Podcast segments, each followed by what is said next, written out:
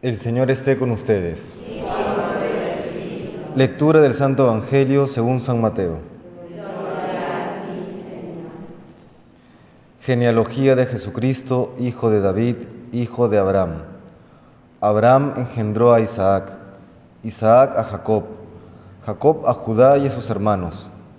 Judá engendró de Tamar a Farés y a Sará, Farés a Serón, Serón a Aram, Aram a Aminadab, Aminadab a Naasón, Naasón a Salmón, Salmón engendró de Rahab a Booz, Booz engendró de Ruth a Obed, Obed a Jesé, Jesé engendró a David el rey. David de la mujer de Urías engendró a Salomón, Salomón a Roboam, Roboam a Abías, Abías a Asaf, Asaf a Josafat, Josafat a Joram, Joram a Osías, Osías a Joatán, Joatán a Acaz, a Acaz a Ezequías, Ezequías engendró a Manasés, Manasés a Amós, Amós a Josías, Josías engendró a Jeconías y a sus hermanos cuando el destierro de Babilonia.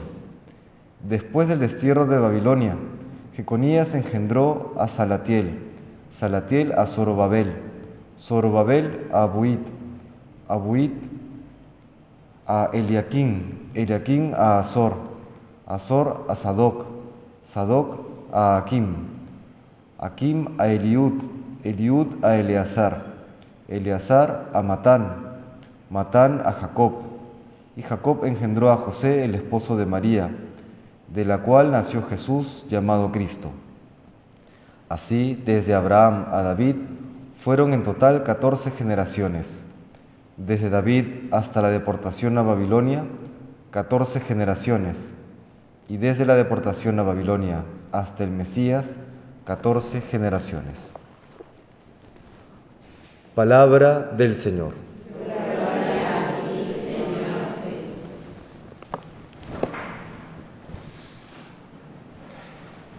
Hemos escuchado la genealogía de Jesucristo, texto difícil de leer por tantos nombres ya poco convencionales el día de hoy y que casi parece un trabalengua. ¿no?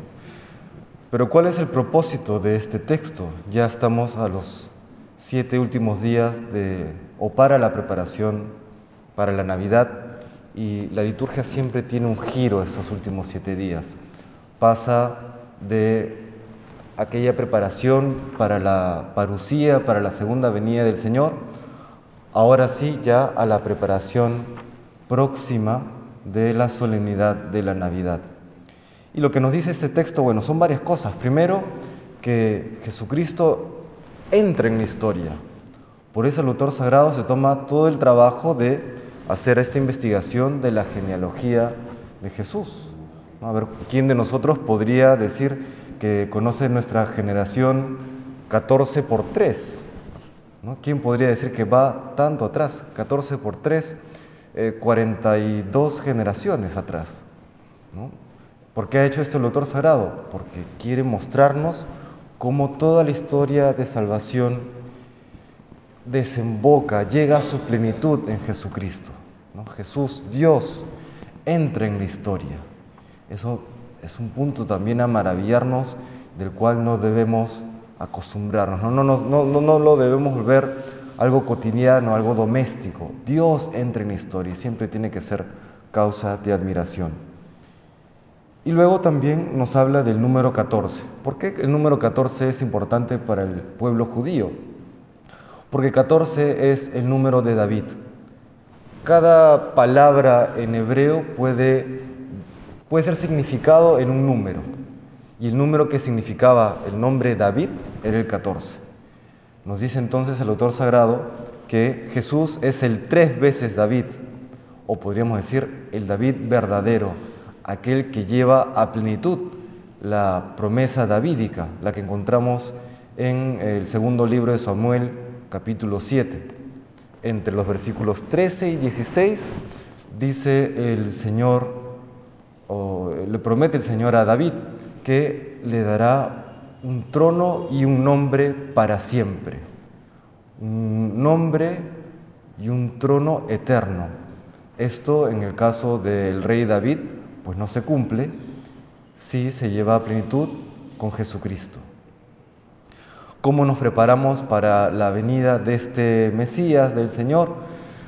Pues de la misma manera que lo hizo dos grandes nombres en esta genealogía, de la misma manera como lo hizo, por ejemplo, Abraham y de la manera como lo hizo el mismo rey David. ¿Cómo lo hizo Abraham? El libro de, o la carta a los hebreos nos dice que Abraham es aquel que contra toda esperanza tuvo esperanza, es decir, el ejercicio de la fe, nos seguir fortaleciendo nuestra fe, nuestra confianza en el Señor. Eso aprendemos de parte de Abraham, entre otras cosas. Y por parte de David, pues David, algunos dicen, algunos historiadores, que más que un rey propiamente fue un caudillo, un líder militar. ¿no? Se le conoce por las conquistas militares de su tiempo. Fue un rey que se dedicó a la lucha. Nos dice entonces, nos recuerda que la vida cristiana es lucha, que la vida cristiana, en la vida cristiana se avanza en la medida también que luchemos contra nuestros propios defectos, contra nuestros propios pecados.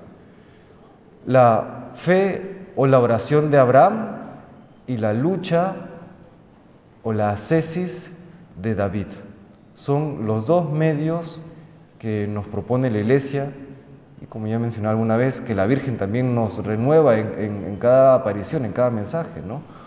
Oración y penitencia, oración y ascesis. Son los dos grandes medios que nos propone la Iglesia para seguir preparando la venida del Señor, tanto en la solemnidad de la Navidad como en nuestra vida en gracia. Le pedimos al Señor que nos conceda todas aquellas gracias que necesitamos para acogerle de la mejor manera en esta solemnidad que ya se acerca. Que el Señor nos bendiga.